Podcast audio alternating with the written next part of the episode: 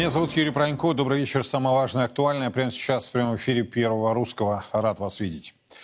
Начнем с главного. Киев может готовить провокацию с подрывом в Харькове хранилища отработанного ядерного топлива, чтобы обвинить в этом Москву. В результате катастрофа будет не только на Украине, но и в России, Белоруссии и странах Евросоюза. Об этом сегодня сообщили источники РИА Новости и ТАСС. Сегодня же ФСБ России показала кадр задержания украинских диверсантов, которые пытались подорвать более 30 опор высоковольтных ЛЭП двух атомных электростанций. По замыслу авторов диверсии, данный подрыв привел бы к остановке ядерных реакторов и нанесло серьезный экономический и репутационный ущерб России, отметили Федеральной службе безопасности. Террористам удалось подорвать одну и заминировать четыре опоры ЛЭП Ленинградской АЭС и заложить взрывчатку под семью опорами Калининской атомной электростанции. Я Усатенко Эдуард Николаевич, 31 октября 1974 года рождения, гражданин Украины. В октябре 2022 года был завербован Гработюком Виталием, работником службы внешней разведки. Наша задача входила подрыв опор линии электропередач на территории Российской Федерации. Я Масток Александр, 78 года рождения, гражданин Украины. В районе Лихославля заминировали 7 опор за один вечер. Э, на второй вечер выдвинулись в сторону, на второй день выдвинулись в сторону Ленинградской области, заминировали. Я заминировал три опоры, а Усатенко пошел минировать две опоры. Случился непредвиденный взрыв – мы разбежались, мы с Ищаком уехали, а Усатенко потеряли. Прямо сейчас ко мне присоединяется генерал-майор госбезопасности в запасе Александр Михайлов. Александр, добрый вечер. Добрый вечер. Можете мне объяснить логическую цепочку тех людей, которые готовы пойти на подобные террористические акты? Страна, где 30 с лишним э, лет тому назад в Советской Республике произошла Чернобыльская катастрофа, готова спровоцировать новый Чернобыль на территории континента, а они сами-то где в этот момент будут находиться? Вы знаете, мы вообще имеем дело с очень странными людьми, которые готовы отморозить уже на слово бабушки. Потому что они сегодня делают все для того, чтобы не нам нанести ущерб, они наносят ущерб самим себе. Достаточно вспомнить эту известную историю по э, завозу э, с объединенным ураном э, боеприпасов, которые сегодня разнесли наши вооруженные силы. И вот теперь и не только, так сказать, Украина забегала, еще и поляки забегали, потому что они сами подставляли, стремились таким образом обеспечить э, э, боеприпасами украинскую армию. А сегодня они задумались, а что дальше делать? Уже собирают манатки, бегут за тысячи километров от того места, которое является, э, относится к зоне заражения. Но это не самое главное. Самое главное другое. Дело в том, что мы с вами прекрасно понимаем, что, наверное, вот эти вот представители, э, так сказать, специальной службы Украины, они это только часть, наверное, та верхняя часть айсберга. А вот э, то, что мы с чем, с чем будем иметь дело, это то, что непосредственно находится на территории России. У нас огромное количество маргиналов, у нас огромное количество различного рода приехавших сюда э, мигрантов, которые готовы выполнить за банку сгущенки любое поручение, независимо от того, нанесет оно кому ущерб, России или самой Украине. Знаете, вот это вот, конечно, меня очень серьезно э, беспокоит. И когда вот мы сейчас с вами можем даже записать на 10 программ вперед этот комментарий, потому что я думаю, что это не первый, не последний случай. И такие случаи будут продолжаться. И они будут продолжаться до тех пор, пока не будут уничтожены центры управления. Понятно, что если речь идет о кадровых сотрудниках, то, естественно, тут немножко другая история. А вот если говорить о маргинальной среде или тех, э, так сказать, той агентуры, э, которые вербуются из числа украинских беженцев, я думаю, что до тех пор, пока центры существуют, такие факты будут.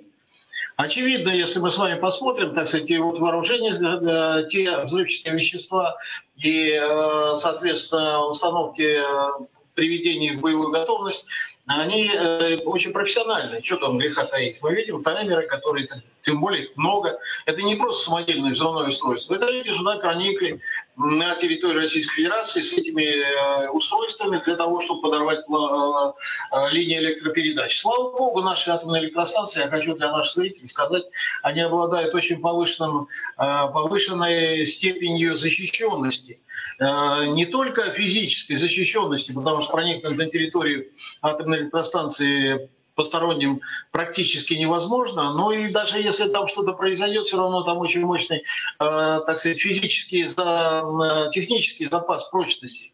Поэтому вот с помощью этих кукол, конечно, не взорвать. Но, но, но как бы испортить там настроение, условно говоря, и нарушить систему э, подачи электричества, это они могут. Создать возможность дополнительную, да, на что, по-видимому, и рассчитано. А вот, Александр, скажите, на ваш взгляд, если я правильно вас услышал, Э, бедность, да, бедность, нищета наших с вами соотечественников может стать благодатной базой для вербовки? Вы знаете, и в Советском Союзе перед Великой Отечественной войной небогатые люди жили, да? Но тем не менее эти люди шли и защищали свое отечество. Бедность это не является э, субъективной стороной совершения преступления. Бедность это просто так сказать, если у человека в голове нет масла, как я говорю, соответственно, значит, он независимо, бедный он или богатый. Вот все богатые сейчас свалили уже отсюда, слава богу. Да? Это, правда, от них толку как от козла молока, но факт остается фактом. Они свалили, потому что они не хотят жить в этой стране, которую они ненавидят, ну и флаг бы им в руки. Но у нас осталось большое количество людей, которые никуда сваливать не собираются. И с точки зрения вот, э, такого протестного электората, они тоже представляют очень серьезную, серьезную проблему. Дело в том, что это не болтуны, они просто возьмут вилы и пойдут, так сказать, кого-то там убивать. Поэтому для нас сегодня, до тех пор, пока существуют центры управления, э, центры управления разведывательной деятельностью, контрразведывательной деятельностью, диверсионной деятельностью, это все будет. И я должен сказать, как только наступает перелом на фронте, наступает перелом сознания. И вот чем быстрее это произойдет, тем лучше будет для нас, потому что мы действительно обеспечим себя и наших соотечественников, э, так сказать, обеспечим безопасную жизнь. Можем ли мы говорить о том, что украинские спецслужбы работают бок о бок с западными, и западные, собственно, и снабжают необходимой информацией, и не только информацией?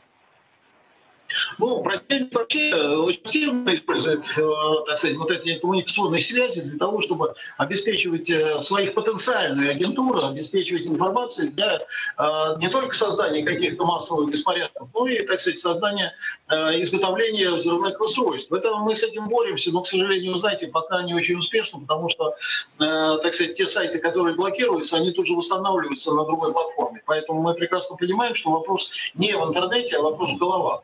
Э, нормальный человек не будет искать эти сайты, не будет читать и не будет изготавливать.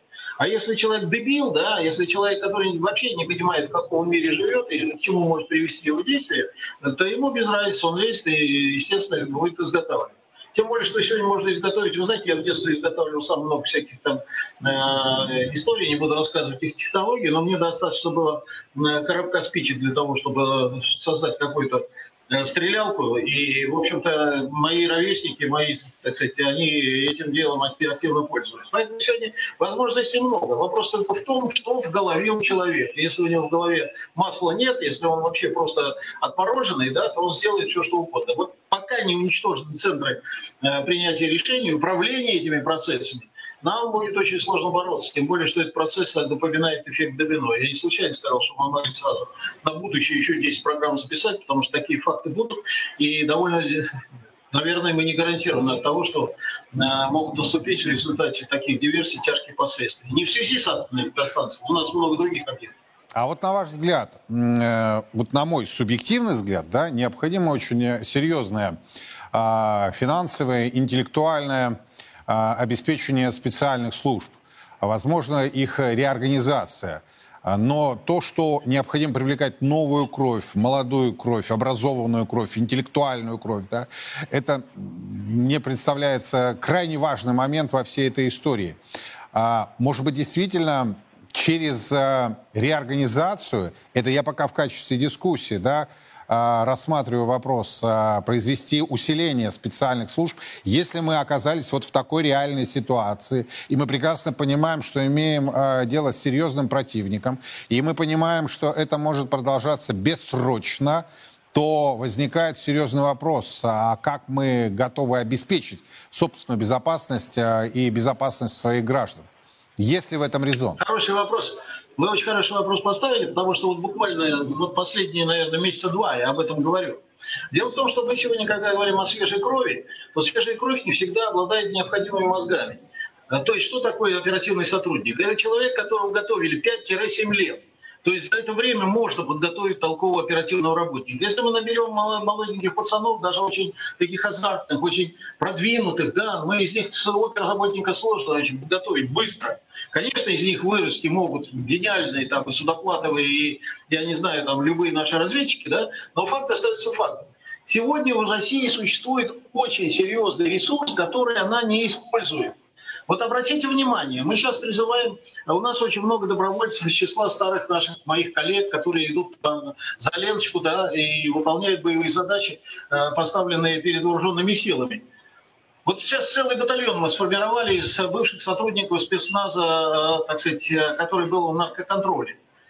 Во главе с генералом в целом. Понятно, что этому генералу никакой генеральской должности не дают, поэтому он выполняет функцию рядового бойца. У нас, например, из Новосибирской области целый генерал-лейтенант пошел сержантом мотострелкового войска. Но мы с вами понимаем, что он, у него же голова там другой заточена. Это профессиональные опера, это люди, которые, так сказать, знают навыки оперативно-розыскной деятельности. Не просто навыки, они мастера оперативно-розыскной деятельности. Да?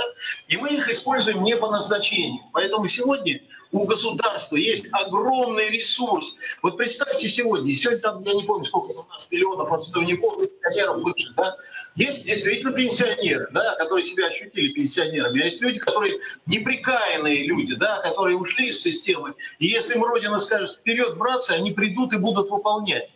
Они будут выполнять те функции, которые они выполняли в период службы.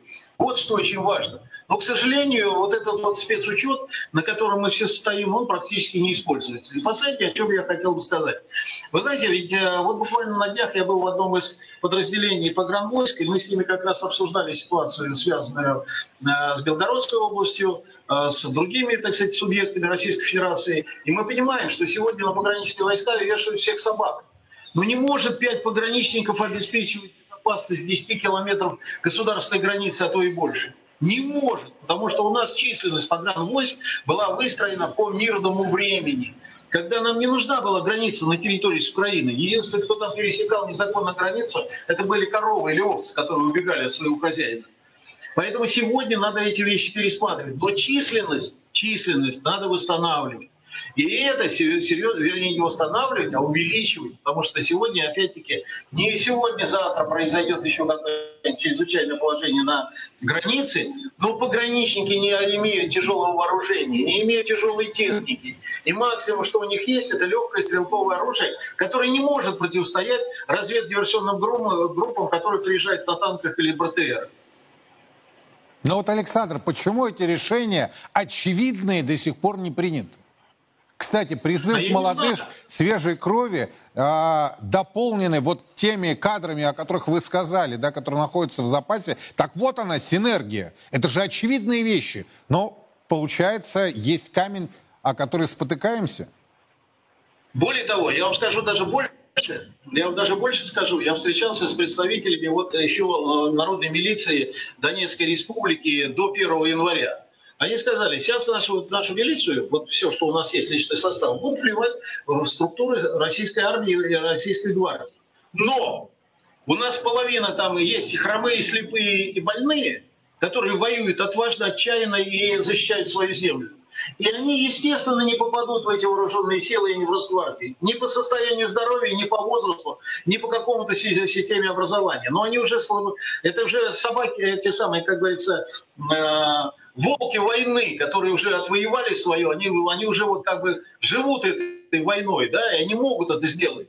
Но, к сожалению, их, конечно, не возьмут. И я с одним из командиров батальонов разговаривал, говорит, моя задача сегодня максимально сократить, максимально сохранить этих ребят, которые воевали со мной.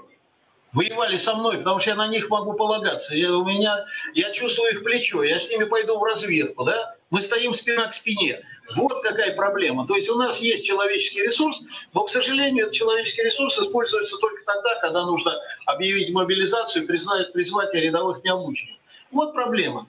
Ну хорошо, да, понятно, многие опера, э, мои коллеги, так сказать, и по линии, по Федеральной службе безопасности, по Комитету государственной безопасности, они, конечно, не могут выполнять функции пехоты. Но как операторы они прекрасные. Сыщики уголовного розыска, ушедшие на, на, на пенсию, это что, не золотой запас нашей Родины? Но почему таким вот образом к ним относятся, да? И самое главное, что вот это вот, конечно, самая большая беда. Мы можем сколько угодно воспроизводить э, профессионалов, но мы надо, должны иметь в виду, что сегодня нужны профессионалы те, которые обладают, скажем так, идеологическими установками нашего времени, для которых Россия – это Россия, отчизна – это отчизна. Это не это не бизнес-проект, который сегодня, к сожалению, реализуется, потому что мы платим деньги. Но вот я уже, э, так сказать, не раз об этом говорил, и мне очень горько, что много людей, которые... Вот и сейчас они будут уходить на пенсию, да? Ну что мы не можем... У нас же такой некомплект органов внутренних дел. У нас везде некомплект, понимаете? И тем не менее мы берем молодых, задорных, но к сожалению, не обучен. Вот это самое большое. Знаете, я, э, я вам стоя аплодирую. А параллельно, кстати, с этой работой необходимо вести идеологическую, информационную работу. Не, простите, Абсолютно. не шлюхи с бандитами на всех экранах, да, а оперативники государственной безопасности, специальных служб. Ну, слушайте, наше поколение взращивалось совершенно другом, в другой среде. Для нас Родина и Отчизна имеет гигантское значение. А что сейчас видят наши уже дети, да? А, кстати, уже и внуки, вот это вот все происходящее. Все все понимают, и ничего не меняется, спотыкаясь о какой-то камень. Спасибо огромное, что нашли время. Александр Михайлов, генерал-майор госбезопасности в запасе, был у нас э, в эфире. Вы меня простите, может, за излишнюю эмоциональность, но действительно, достало. Вы включите этот поганый голубой экран. Там же ничего не изменилось. Какие были надежды? Я до сих пор помню э, высказывание Евгения Подубного, моего коллега, который говорит, слушайте, ну вот, когда наших ребят первые э, пошли кадры издевательств, ну, говорит, вот покажите это все тем, кто на темах сидит. Вот здесь есть опасность выпасть из зоны русского литературного языка. А им пофиг, понимаете? Вам пофиг? Они говорят, да, нам пофиг. И что дальше? Вы вдумайтесь. Атака на опоры линии электропередач двух атомных электростанций. А мы делаем вид, что вот эти вот с низкой социальной ответственностью герои нашего времени. Ну, всерьез, что ли? А может быть, все-таки поднять пятую точку и мозгами, а не задницей подумать? А нет, понимаете, вот все, вот растащили, развалили. И самое главное у нас герой – это тот, кто облапошил государство. Сидит на темах, пилит и так далее. Это прокатывало э, в иной ситуации до 24 февраля 2022 года. А вот после этого это не прокатывает. И возникают серьезные моменты. Немного ускоримся. Между тем, кандидат в президенты США Роберт Кеннеди-младший заявил, что администрация президента Байдена, цитирую, «лживая по своей сути». А в опубликованном комментарии а, есть следующая цитата. Они хотели, чтобы война на Украине стала частью грандиозного стратегического плана по уничтожению любой страны, как, например, Россия, которая сопротивляется американской имперской экспансии. Они только делают вид, что думают, что это было не спровоцировано. Они лгут нам, выдумывая согласие на войну. Администрация под ложным предлогом втянула нас в прокси-войну. На их руках кровь сотен тысяч украинцев, не говоря уже о более чем 100 миллиардах долларов налог... денег налогоплательщиков США. Это прямая речь, конец цитаты. Еще раз замечу, это американский политик, это кандидат а, в президенты и представитель м, очень известного политического американского клана. Но, вот, в свою очередь, лидер французской оппозиции партии «Национальное объединение» Марин Ле Пен снова заявила о том, что Крым – это Россия. J'ai toujours dit la même chose. Я всегда говорила одно и то же, что Крым был российским в течение двух веков. 60 лет он был украинским, отданным диктатором, причем по прихоти. Будучи абсолютным защитником референдума, я считаю, что жители Крыма свободно выразили свое мнение, проголосовав за присоединение к России. Я говорила это ранее, я говорила это во время референдума по Крыму, я говорю это и сегодня. Мне не трудно это сказать. Я считаю, что это совершенно законно, что у других людей может быть другое мнение по этому вопросу. Тем более, что я была в Крыму. То есть, кроме того, у меня был личный опыт. Я видела многих людей. И я видела, что они гораздо сильнее привязаны к России, чем к Украине. Идем дальше. В Совете Федерации России прозвучало весьма откровенное заявление. Возвращаемся, а, а, что называется, во внутренний периметр. Оказывается, во власть, ну это барабанная дробь, для нас это было не секретом с вами – но публично я впервые подобное услышал с, э, в стенах э, Совета Федерации. Так вот, оказывается, во власть попадают за взятки. Конечно, здесь разные мы все. Конечно, по-разному мы приходим сюда. Кого-то просят, кто-то сам просится, кому, кто-то деньги приносит. По-разному все получается, это правда. Но в этой ситуации я хочу сказать еще раз. Если мы вместо того, чтобы следовать закону, заговорим о политической ответственности – то, э, мне кажется, это, это как раз вот то, что нам предлагают наши заокеанские якобы партнеры. Светлана Горячева, сенатор, российский сенатор. Андрей Цыганов и Алишер Захидов ко мне присоединяются. Господа, добрый вечер. Всем добрый вечер. Но, понимаете, когда рассуждают журналисты, аналитики, политологи, юристы, да, можно предположить нечто подобное. Человек может сказать, ладно, тут за деньги попадают во власть, в кабинеты власти, в представительную, законодательную иную э, ветви, да. А здесь мы это слышим из уст сенатора. Здесь мы это слышим в стенах парламента. Не, и не просто парламента, а э, в зале пленарных заседаний Верхней Палаты Федерального Собрания. И увязывает горячая, горячего этот вопрос с политической ответственностью. Удивлены, не удивлены, что это, на ваш взгляд, означает? Давайте, Андрей, затем Алишер, если можно лаконично. Здравствуйте, Юрий. Здравствуйте, уважаемые зрители. А, ну, на самом деле, конечно, Америку госпожа Горячева не открыла.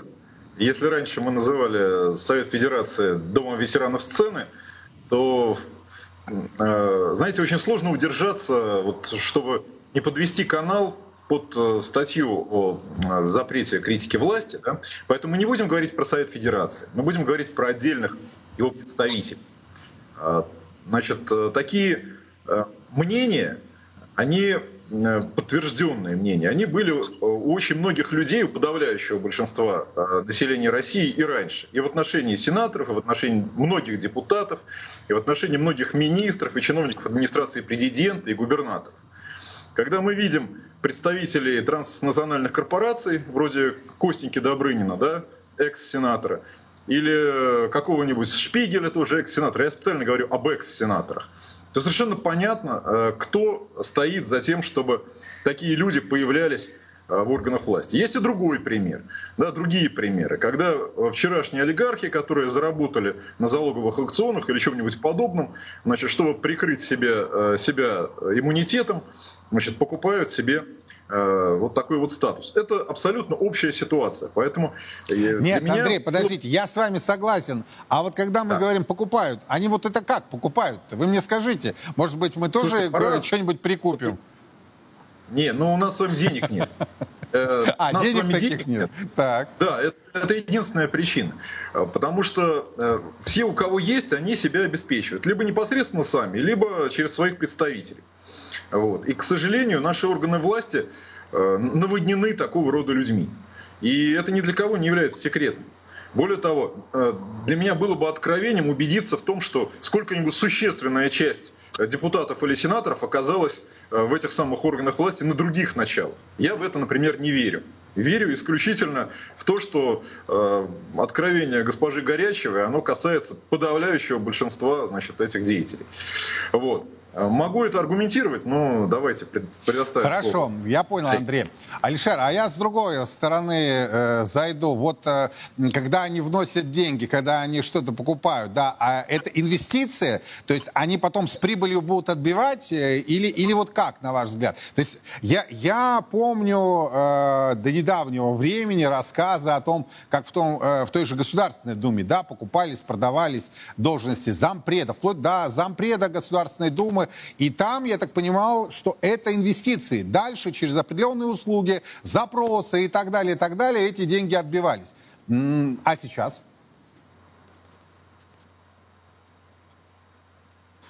Ну, во-первых, э, в выступлении Горячевой, э, сенатора от Приморья, я увидел самый серьезный посыл по поводу того, что у нас неприкасаемых нет, и началась или грядет, или продолжается очередная чистка в самом высоком эшелоне власти.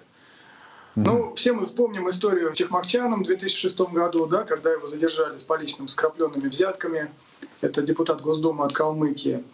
И вот история коррупционных скандалов — это как история провалов в контрразведке. То есть э, не пойманный не вор, а... Так, связь. Сейчас, сейчас, сейчас мы попытаемся все-таки Алишера услышать. Такое и есть. Поэтому если это было в 2006 а что у нас со связью? Давайте мы все-таки Алишера попытаемся сейчас перенабрать и э, по этой серьезнейшей теме услышим компетентные э, ответы, комментарии с качественной связью. Потому что вот э, так слушать на серьезные темы не хотелось бы. А хотелось бы в полном объеме понимать, что произносят наши собеседники. Но вы понимаете, да, на мой взгляд, Светлана Горячева открыла, и здесь, наверное, господин Захидов прав, э, такой сезон не только предвыборной кампании, а напомню, мы вступили в этот сезон, но и э, фактическая чистка, чистка да, а, элит на самом высоком уровне.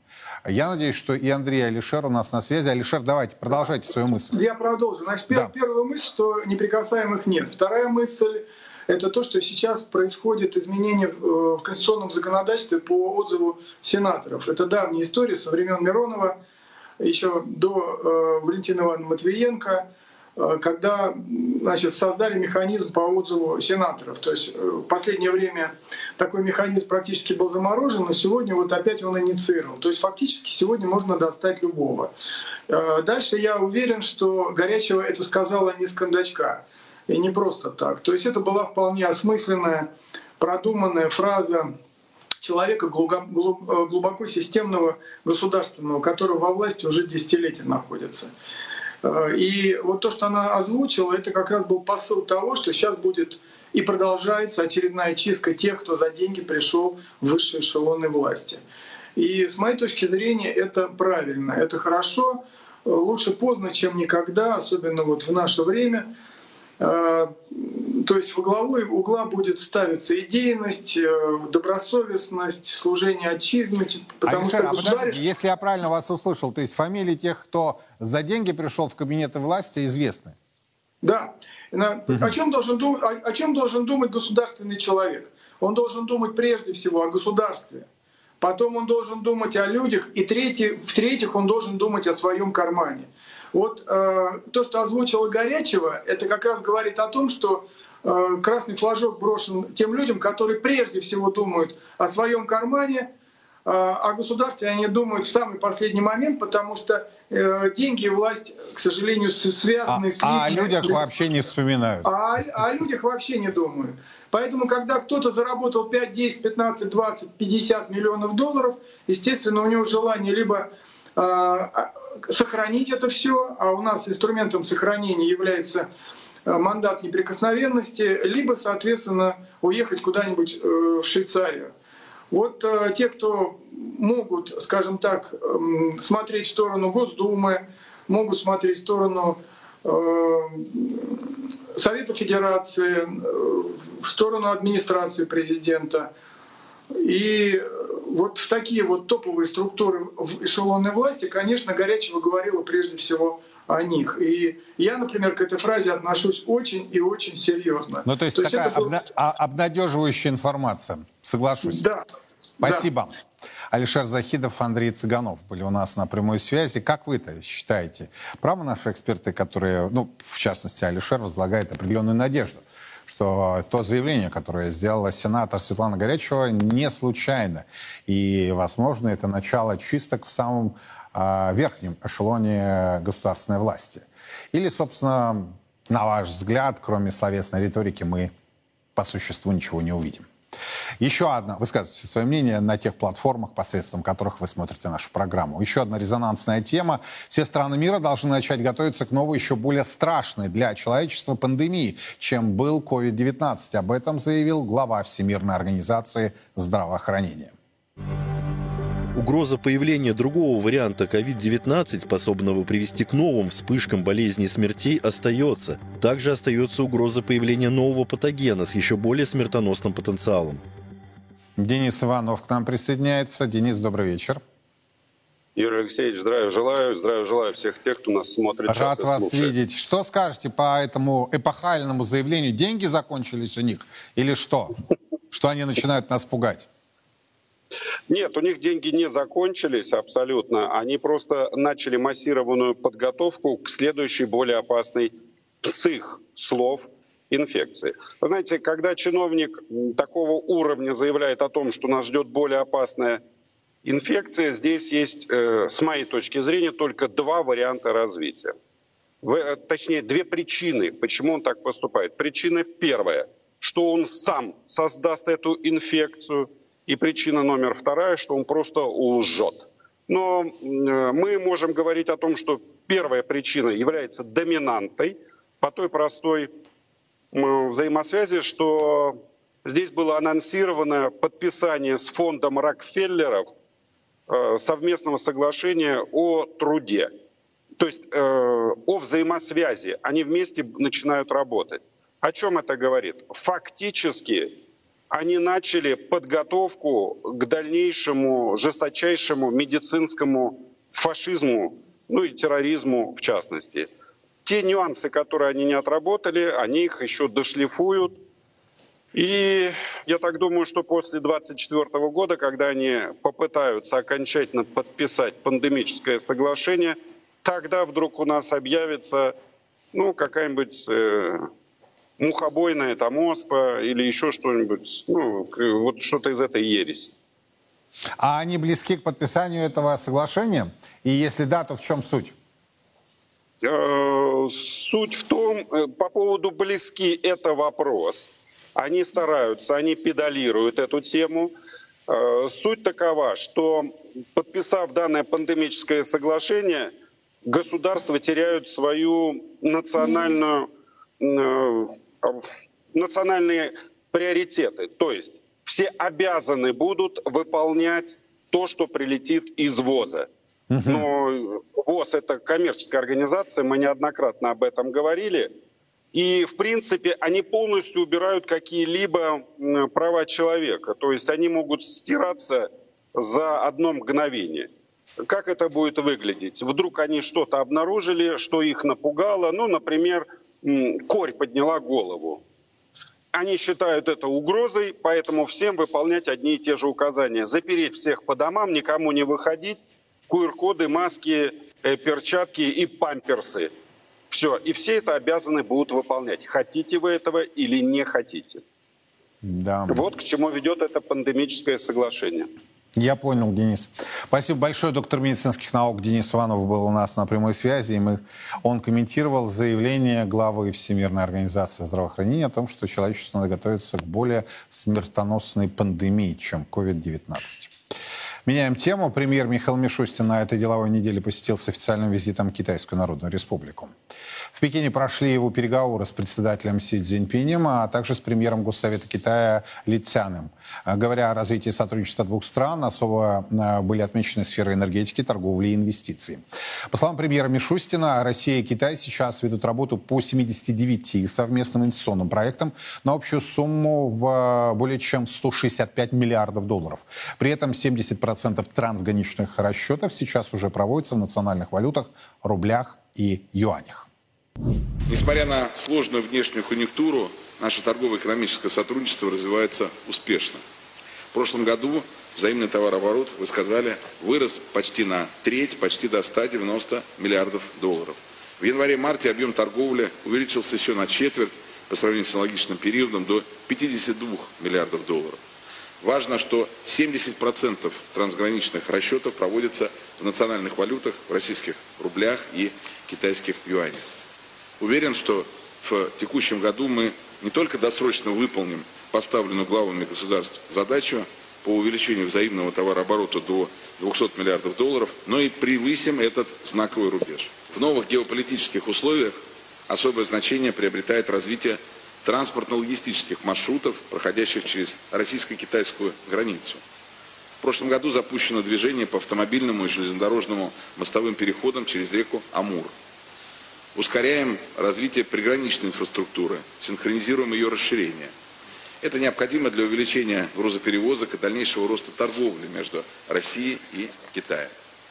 Мы открываем также новые возможности для углубления кооперации в высокотехнологичных сферах. Речь идет и об авиастроении, о судостроении, о станкостроении, о машиностроении, о совместных космических исследованиях и многих других направлениях. Обсуждаем тему. Ко мне присоединяется доктор экономических наук э, Елена Ведут. Елена Николаевна, добрый вечер. Рад видеть. Добрый вечер. Я так понимаю, э, вы чуть раньше премьера Мишустина побывали э, в Китае. Да, чуть раньше. Вот я хочу с вами понять, можем ли мы действительно выйти на новую траекторию развития двухсторонних отношений, в чем будет ну, может быть, простите за цинизм, интерес России в этой истории, да? Потому что, я думаю, вы также сталкивались с определенной фобией в отношении Китая здесь, у нас в России, когда люди так вот как-то, знаете, на расстоянии. А, большая, большая страна, мощная экономика, да? Да, они нас завоюют, да, они там заберут у нас все и так далее, и так далее. То есть масса возникает вопросов. Вот из того, что вы увидели своими глазами, из тех общений, встреч, которые вы провели, какие выводы? Я вообще-то сама удивилась, потому что вот эта фобия, наверное, где-то как-то была и мне присуща. Ну, угу. то есть так я, вот, если откровенно Если говорить, говорить да? честно, я очень боялась, что большая такая страна, она тоже капиталистическая, и зная, что любая капиталистическая страна стремится поглотить другую, более слабую, у меня такие чувства присутствовали. Но после общения с людьми многие могут подумать, о, конечно, вы были гости, они вас там старались, так принимали хорошо. Ничего подобного. Я, вот понимаете, я увидела на самом-то деле там настоящих людей, тружеников, увлеченных наукой, глаза горят, их интересует будущее их страны. То есть э, вот э, главное, знаете, чего в них нет? Вот я бы сказала, вот такого вопроса, э, с которым я часто сталкиваюсь в нашей стране, а что я буду с этого иметь? И сколько я получу денег за это? Вот это к нам ведь пришло из Запада, который мы почему-то очень уважаем, любим и гордо говорим, мы же ведь тоже европейцы, мы же такие же, а, а китайцы-то Так вот я хочу сказать, Китайцы сегодня по своей культуре значительно выше всех остальных, включая, к сожалению, и нас. Мы потеряли ту нашу замечательную культуру, которая была в Советском Союзе. И китайцы очень любят Советский Союз и людей из Советского Союза. Поют песни э, «Калинка», «Выходила на берег Катюша», «Дим Советского Союза» поют. «Вставай, страна огромная». Я была вот всем этим очень удивлена. Это было неожиданно. Да, нет, но мне было приятно. И вот вы знаете, у них такая есть установка, не знаю, то ли это внутреннее происходит от самих китайцев, то ли эту установку дал нынешний лидер, что мы должны быть именно братьями, дружба навек. И знаете, я почему-то вот этими э, желаниями очень прониклась. Потому что нас действительно с Китаем, вот если вспомнить исторически, угу. связывали огромные жертвы за победу социализма. И, и Россия, и Китай, две могущественные цивилизации, не хотели быть периферией э, капиталистической, быть колониями э, империалистов. И мы, когда у нас произошла революция, мы очень помогали китайцам, причем это аж, вот считайте, до 49 года, чтобы победили именно прогрессивные силы Китая, которые не, не хотели жить при капитализме как колония. Мы делали для них очень много, и это китайцы помнят, что есть образование с КНР в 1949 году не могло бы быть без помощи Советского Союза. Когда американцы, англичане, немцы, э, то не немцы, вот именно э, англичане и американцы стремились э, Китай вернуть в лоно своих империалистических интересов, они подыгрывали Чан, Чанкайши, все-таки мы, Советский Союз, вместе с китайскими коммунистами победили и установили строй. Но, тем не менее, вы говорите, что современный Китай – это капиталистическое. Да, да. И тут, вы знаете, очень интересный процесс. Вот я так, поскольку я очень серьезно занималась изучением их экономической практики, ведь они вначале э, поехали к нам учиться планированию экономики. Они создали Газплан, они э, так же, как и мы, разрабатывали, как я сегодня э, четко говорю, балансовое планирование – то есть э, планирование, когда превалируют расчеты ресурсов, сколько нам надо на производство продуктов, над лоббированием интересов, которым занимается индикативное планирование. И поэтому китайцы пошли по нашему непростому пути. Мы были первопроходцы – нашем планировании, благодаря которому мы стали страной победительницей фашизма, и плюс мы стали ведущей страной в мире. И они пошли этим путем. И э, что говорить, при Мао были достигнуты огромные успехи в индустриализации Китая и получении образования.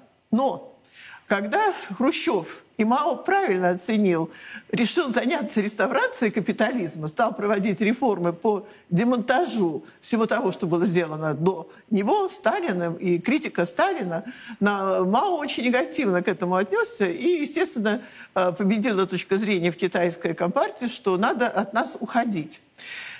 И вот тут начались проблемы, потому что Китай не имел такого опыта планирования, как имели мы. Мы же в те годы, как раз, вот смотрите, в 1957 году Мао отворачивается, а у нас уже в 1958 году э, шли не просто дискуссии, у нас начался процесс очень важный – Э, руководство э, нашей страной поставило задачу автоматизацию плановых расчетов.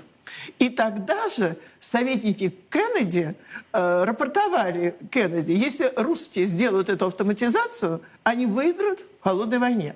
Нам им противопоставить нечего. Да, так вот, э, этот, вот этот период, когда у нас шли теоретические бои, бои э, в этом важном деле, китайцы пропустили мимо. Они ничего в этом периоде не знают. Для них сегодня экономическая кибернетика, э, вот они интересуются знаниями этой науки, это открытие новой планеты. Новая. Да. А с ними что дальше происходит? Да, большой скачок, за который мало критикуют. Очень много жертв. Прямо 2 миллиарда человек, что ли, измеряется. Много жертв. Потом культурная революция. Ведь он, Мао, обратился к своей интеллигенции. Помогите теперь мне строить социализм. Что делать? А интеллигенция тоже приступила его критиковать. Критики. То есть она ничего не предлагает, а только критикует. И требует реставрации капитализма. А Мао столько жизни было отдано, он не хотел – и отсюда пошел этот неоправданный по жертвам большой скачок, такой перекос в экономике Китая. Плюс, помните, знаменитая культурная революция, когда творились чудеса. И вот после его смерти приходит Дэн Сяопин – кому обращается Дэн Сяопин? Раз мы рассорились, у нас много было. Кстати, это было все в интересах американцев, наша ссора. Я просто помню два высказывания моего отца о китайцах. Первое – 50-е годы в начале, когда он приехал учиться в Институт экономики Москвы, он встречал китайцев, он, он говорил, более трудолюбивых людей я никогда не встречал. Он был потрясен, он к ним испытывал за это огромное уважение. А когда мы рассорились, я тоже помню, он, он сказал, это беда и для нас, и для них. Только вместе мы сумеем победить настоящего общего врага – Запад. И китайцы обратились к Соединенным Штатам. Вот реформы, которые начал Дэн Сяопин – они были как раз э, под консультацией уже Соединенных Штатов. Э, Всемирный банк выдал им большие деньги на это. И э, Дэн Сяопин приступил аккуратно к реформам. И то, что он сделал в сельском хозяйстве, действительно напоминало наш НЭП, потому что от коммуны, продналога они перешли к более такому свободному частному сектору. Право иметь рынок, право продавать излишки, семейный подряд – и это было правильно. И то, что они стали развивать местную промышленность, чтобы занять освободившуюся рабочую силу, тоже это было правильно. Он робко шел по пути рыночных преобразований, но вот этот путь способствовал тому, что всем захотелось любимого слова «свобода». У нас же свобода как? сразу против власти. И выступление, вы помните, знаменитое студентов, там типа настоящая была цветная революция в 89 году, когда требовали убрать коммунистическую партию Китая с, э, с, э, с власти, из власти. И э, тогда Дэн Сяопин жестко поступил по отношению к революционерам. И 90-91 годы для Китая были очень тяжелые, потому что тут же американцы к ним и японцы – Э, применили санкции, обрезали. А Китай, благодаря их реформам, как руководили американцы, был подвязан под экспорт в Японию и в США. И для него подрезание крыльев – это упасть. И, конечно, эти два года, 90-91 были очень тяжелые, и они пошли на переговоры, где, я так понимаю, было четко сказано, что мы сохраняем власть КПК, оно за то, что вот как бы мы грешны, мы готовы проводить капиталистические реформы в целом, без всякой осторожности. То есть они пошли по пути акционирования предприятий, приватизации госсобственности, организации очень много свободных зон, привилегии иностранным инвесторам. Иностранные инвесторы были счастливы приехать в Китай. Дешевая рабочая сила. Китай создает огромную прибавочную стоимость для всего мира, которая потом делится между всеми, откуда и появляются всякие распальцованные в мире, которые считают, что всегда будет Китай работать на них. Ну, то есть Компартия Китая управляет капиталистической экономикой. Да, управляет, но при этом все не так просто. Значит, э, все вот, э, там было два деятеля между Дэном и Си. Э, они всегда провозглашали, что мы должны все-таки работать на рост реальных доходов граждан, плюс уменьшать социальное неравенство. То есть идея социализма... Основополагающие остается. моменты остались. Да. И более того, они говорят, мы сейчас вынуждены делать капиталистическую экономику, чтобы подняться на определенный уровень развития производительных сил, а затем мы перейдем ко второму этапу, к строительству социализма, настоящему. Но, понимаете, легко сказать, а вот как это сделать, знаний не хватает. И э, что самое неприятное, в Китае стала, конечно, развиваться э, коррупция, появились крупные корпорации, которые так же, как и Запад, хотят выгнать коммунистическую партию Китая с ее руководящих позиций. И вот приход Си – это своего рода очень интересный такой, знаете, перевалочный момент. Почему? Потому что э, армия Китая, она очень социалистически ориентирована.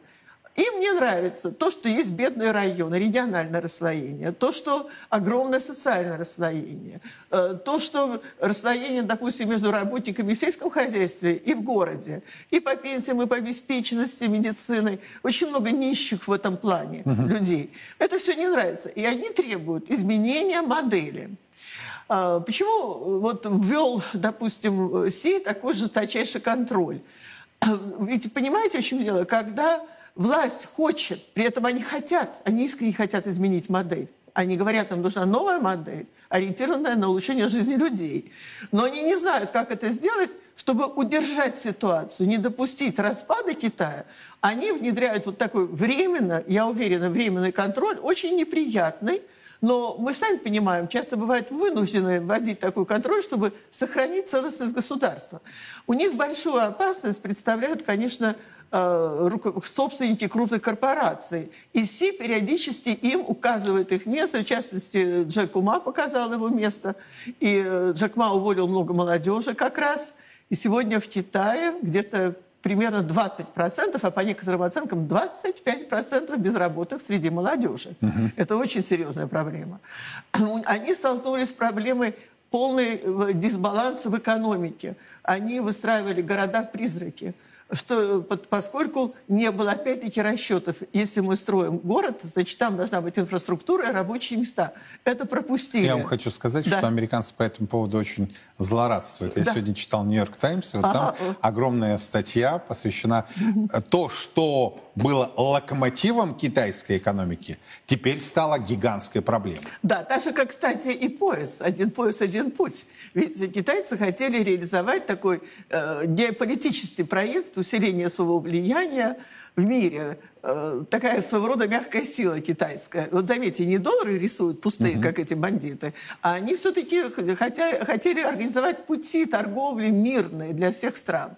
Но не получается у них, они не вытягивают, потому что нельзя забывать, что те доллары, которые скопились у них в резервах, они пустышки, там нет ничего. А строить дорогу а, нужны, опять-таки, материальные ресурсы, требуются трудовые Лента, ресурсы. У нас вот буквально две минуты остается. Ага. А вот что, на ваш взгляд, опять-таки, из опыта анализа, общения, да, непосредственного визита, вот можно было бы перенести на российскую почву? Есть такие моменты? А вы знаете, из китайского опыта?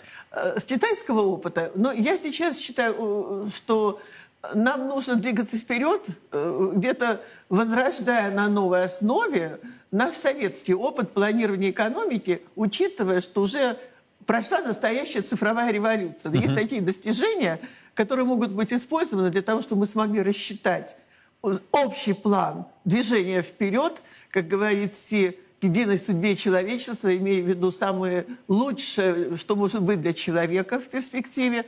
И вот тут мы можем объединить наши интеллектуальные ресурсы в этом, вот что у китайцев здесь нет опыта, а им без плана просто не выжить. Война планируется – США и Китай, по оценкам Киссинджера в последней статье «Экономист», будет в течение 10 лет. Это их конкурент, они ведут холодную войну по отношению к нему, э, которая пойдет, будет горячей. И Киссинджер цинично говорит, что нельзя допустить эту войну, это будет Надо катастрофа. Да. А договариваться, он имеет в виду, точно, он же не пишет, как договариваться, договариваться, как когда-то договорились с нашими членами Политбюро, сдать страну точно так же и уничтожить Китай. Поэтому а я... в Китае есть такие силы, есть. которые вот готовы и именно те, кто олигархи, им, их не интересует государство Китая, их интересует личное обогащение. Это пятая колонна в Китае. Имейте в виду, все очень непросто. И, к сожалению... Влиятельная? Э, э, но менее влиятельно, конечно, чем у нас. Там армия всех держит. Угу. Но э, вот если сравнивать... Вот про нас я могу сказать. Мы тоже где-то под пропагандой сидим западных интересов, поэтому наши люди сразу, этот Китай, это наш враг. Единственное наше спасение – опираться на таких же людей, тружеников, людей увлеченных – которые хотят сконструировать лучшее будущее для себя и для всего человечества, это нам объединять усилия, потому что у России есть интеллект, у России есть передовые технологии, у Китая есть огромная база. Это то, чего всегда американцы боялись. То есть, возможно, синергия. Да, они боялись всегда нашего объединения. В этом сила. Мы победим, если будем вместе. И нужно нашим людям тоже перестраиваться, уважительно относиться к тем людям в Китае, которые, как и у нас, хотят видеть великое будущее для своего народа. И в этом плане им не нужно, вот дайте нам ваши ресурсы, это мы сами сегодня им предлагаем. Им нужно объединение наших интеллектуальных, сырьевых возможностей, производственных. И вместе мы сила. Вот тогда мы победим Запад, который всегда хочет устраивать глобальные катастрофы ради того, чтобы сохранять свою власть, остальных держать как колонии. Сложно с этим не согласиться. Спасибо огромное. Mm-hmm. Елена Минута, доктор экономических наук, профессор МГУ, здесь сейчас со мной в студии прямого эфира. Собственно, вот эти акценты, они носят крайне важный, я бы сказал, концептуальный характер. То есть они будут определять не только среднесрочную, а долгосрочную перспективу. Завершая программу, в школах России э, проходит последний звонок, пожалуй, самый трогательный момент в жизни выпускников и их родителей. Подробности далее.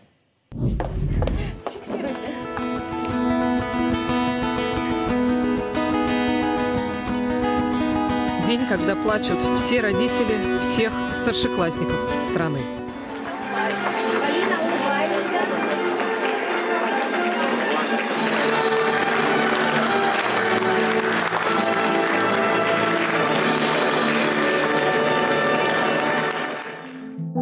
Еще вчера твоего малыша было не видно за букетом для первого учителя, но не успеваешь оглянуться, как вдруг происходит это – Вот так вот примерно они выросли. Здравствуйте, мужчины. Здравствуйте, здравствуйте. Очень приятно вас. Очень приятно вас тоже видеть. Э, Ну, вы подросли немножко, да? Да, есть такое. Расскажи о себе, что куда ты будешь учиться? Я буду в военное училище поступать. В Рязанское военное училище. Малыши гимназии святителя Василия Великого выросли и начинают прощаться с детством. Иногда даже слишком серьезно. Закончить университет, жить дальше, строить семью. Очень серьезный мужчина. Да. Знаете, какой? Уже взрослая жизнь, университет, и самому нужно будет проблемы решать все, поэтому грустно, конечно. Расставаться грустно, менять привычный ход жизни страшно, но теперь есть прочный фундамент, на котором можно уверенно стоять обеими ногами. Помните о вашей альма-матер, о нас, о гимназии Василия Великого. Мы дали вам лучшее среднее образование, которое вы могли получить на родине. Эти выпускники не просто приходили в школу за нужным объемом информации. Гимназистов воспитывали наставники. В каждом из них растили неповторимую личность, патриотов, благородных и неравнодушных людей. И за это родители теперь говорят спасибо. Спасибо за то, что под покровительством святителя Василия Великого вы смогли создать такое уникальное образовательное учреждение. Спасибо вам за вашу заботу, за ваше сердце, за вашу душу, которую вы каждый раз тратите на тех детей, которые приходят в эту школу. Но я хочу сказать дорогим выпускникам, уже не школьникам, как говорил один мультгерой, настало время пошалить. Пошалить по-доброму, а, по-настоящему, а значит воплотить в жизнь все свои мечты.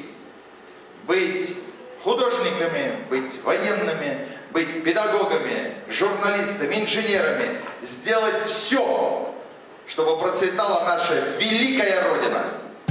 Настало время пошалить и на сцене. Со своими воспитанниками танцевала даже классная руководительница.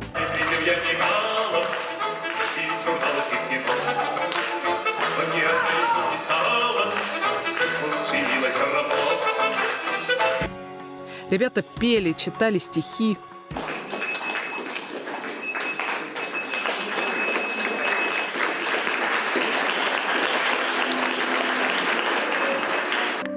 И, наверное, самая трогательная часть каждого выпускного, когда уже теперь бывшие школьники благодарят своих родителей. В такие моменты даже папы не могут сдержать слез.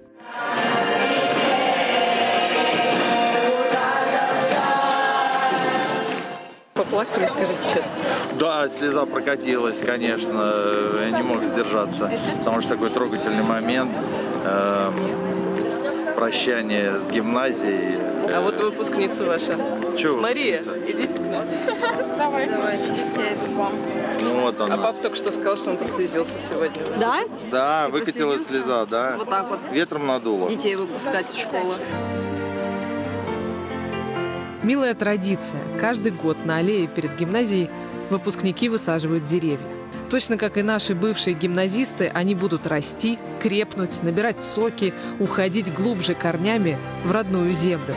Когда-нибудь к этим деревьям придут дети нынешних выпускников, и когда-нибудь каждый из них рядом посадит свое дерево. В этом преемственность, история и глубокий символизм, то, что так ценится в гимназии святителя Василия Великого. Во все времена и во всех войнах русские люди молились о победах наших бойцов их небесному покровителю, Георгию Победоносцу. В 100 городах 89 регионов России пройдет всероссийский молебен святому великомученику Георгию Победоносцу. Каждый сможет поклониться его мощам и попросить святого о помощи. Нет Георгия Победоносца Господь защитит наших воинов и дарует нам новую великую победу.